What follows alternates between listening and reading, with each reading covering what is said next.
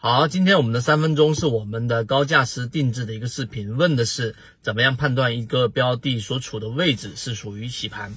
好，我们先说第一点，最重要的核心就是你既然认为它这个地方要想判断它是不是洗盘，洗盘这两个字其实是有一个基础的，就认为它是有一个主力，有一个庄家，有一个主观意志来判断它最终的目的是为了上涨。那这一种判断呢，其实是不够准确的，因为大部分标的都没有这样的一个主力，有主观意志的一个资金。但是呢，你换一个角度去思考，更容易贴近到实战，那就是你要判断在这一个中枢的位置，在这一个平台的位置，它是由一个筹码由原来的这个供过于求，但是在一个比较短的时间内，它又会变为供不应求的过程。你想想我说这句话，所以这个时候就切换到第二点了，你应该去理解这个筹码的变化过程。所以我们就呃进入到我们怎么判断它到底是不是这一个变化的过程，或者说大家想判断的这个洗盘的过程。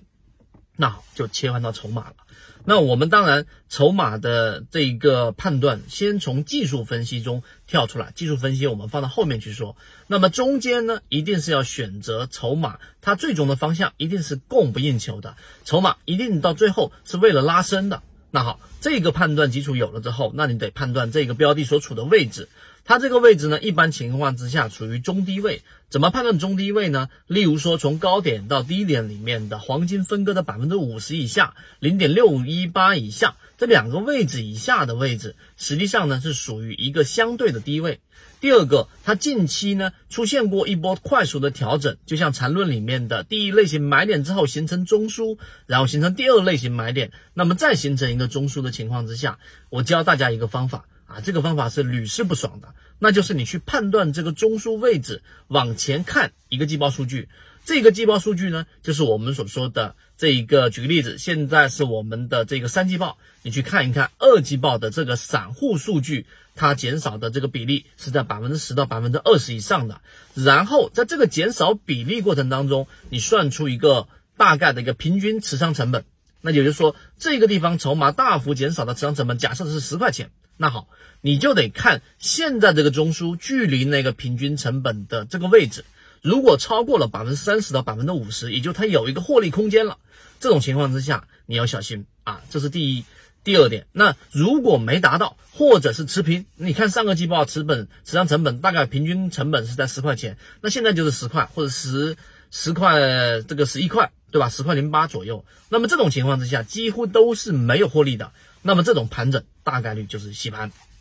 这第二点。第三点，那就是我们在上一节例行进化课里面所提到的技术分析了，就是我们说的这一个震荡里面的过滤器，你得去看一看次级别上的这个震荡，它的这个震荡过程当中的这个中轴与在日线级别的这个中轴是在之上还是在之下，这个判断呢，往往是要选择之上会更好一点，因为在之上的话呢，意味着它大部分的成本。都是属于比较高的位置拿到的啊，明白这个意思吗？次级别的中枢的中轴位置与日线级别的中枢的中轴位置相比较啊，那次级别的中轴是在日线级别中轴之上，这种大概率之上啊，它就是我们所说的这个洗盘，这是第三个我们使用的技巧。在第四个呢，就是还有一个常规的技巧，就是我们用缠论里面的量能去判断，例如说像是日线级别，它形成一个中枢。那么我们要在小级别上看它的整个量能 MACD 的